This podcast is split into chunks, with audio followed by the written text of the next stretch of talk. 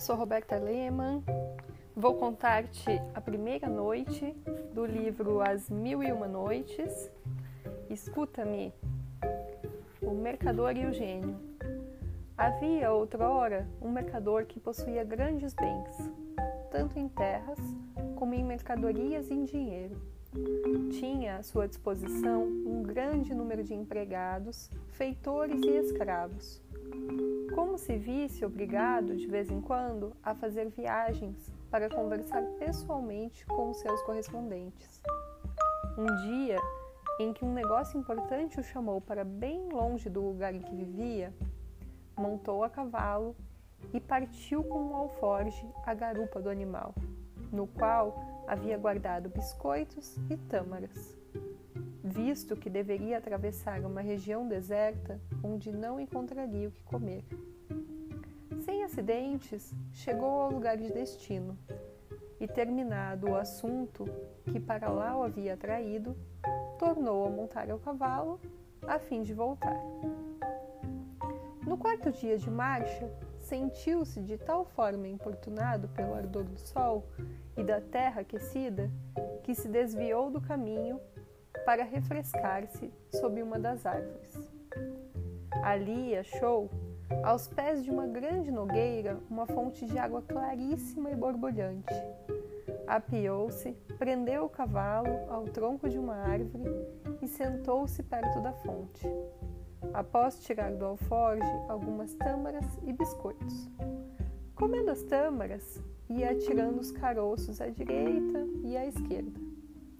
Terminada tal frugal refeição, como era um bom muçulmano, lavou as mãos, o rosto e os pés e fez sua prece.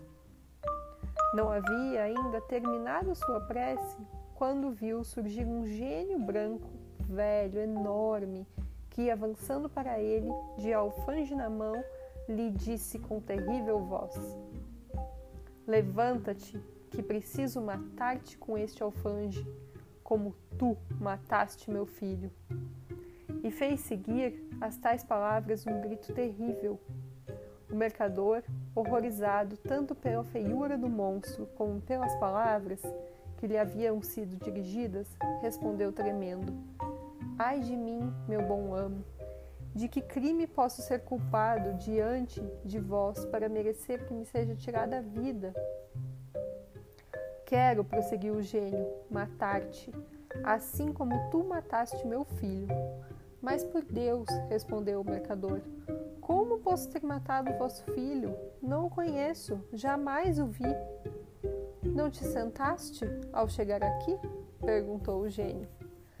Não tiraste do alforge umas tâmaras e, comendo-as, não atiraste os caroços à direita e à esquerda?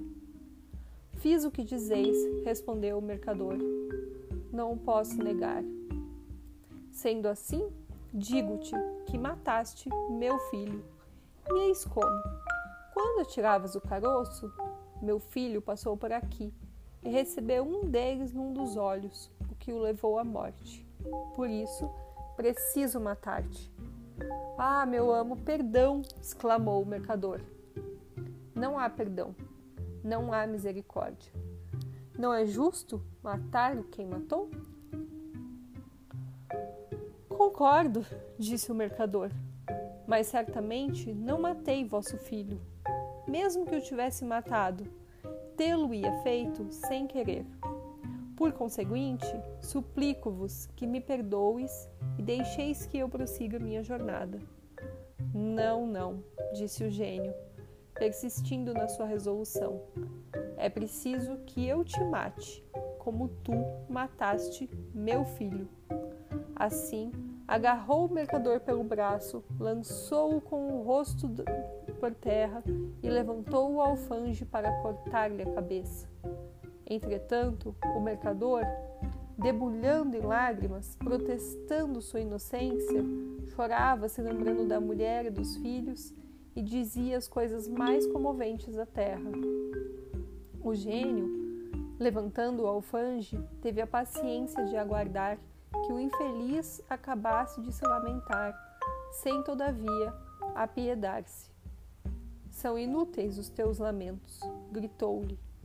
Ainda que fossem de sangue as tuas lágrimas, não deixaria de matar-te, como tu mataste meu filho. Como? respondeu o mercador. Não há palavras que vos possam comover? Quereis de todo jeito tirar a vida de um pobre inocente? Sim, disse o gênio. Estou resolvido a isso. Sherazade, a essa altura, percebendo que já era dia e sabendo que o sultão costumava levantar-se de manhã, bem cedo, para fazer sua prece e reunir o conselho, deixou de falar. Por Deus, minha irmã, é maravilhosa tua história, disse Dinazade. A continuação é mais surpreendente ainda, respondeu Sherazade. E tu concordarias se o sultão me deixasse viver ainda hoje e me permitisse contá-la na próxima noite. Shahriar, que ouvia Sherazade com prazer, pensou consigo mesmo. Esperaria até amanhã, e ela morrerá. Mal eu tenho ouvido o resto da história. Resolvido, portanto, a não mandar matar Sherazade naquele dia, levantou-se para fazer sua prece e ir ao conselho. O grão-vizir, durante todo o tempo, vivera em cruel inquietação. Em lugar de gozar a doçura do sono, passara a noite suspirando, lamentando a sorte da filha, de quem deveria ser o algoz.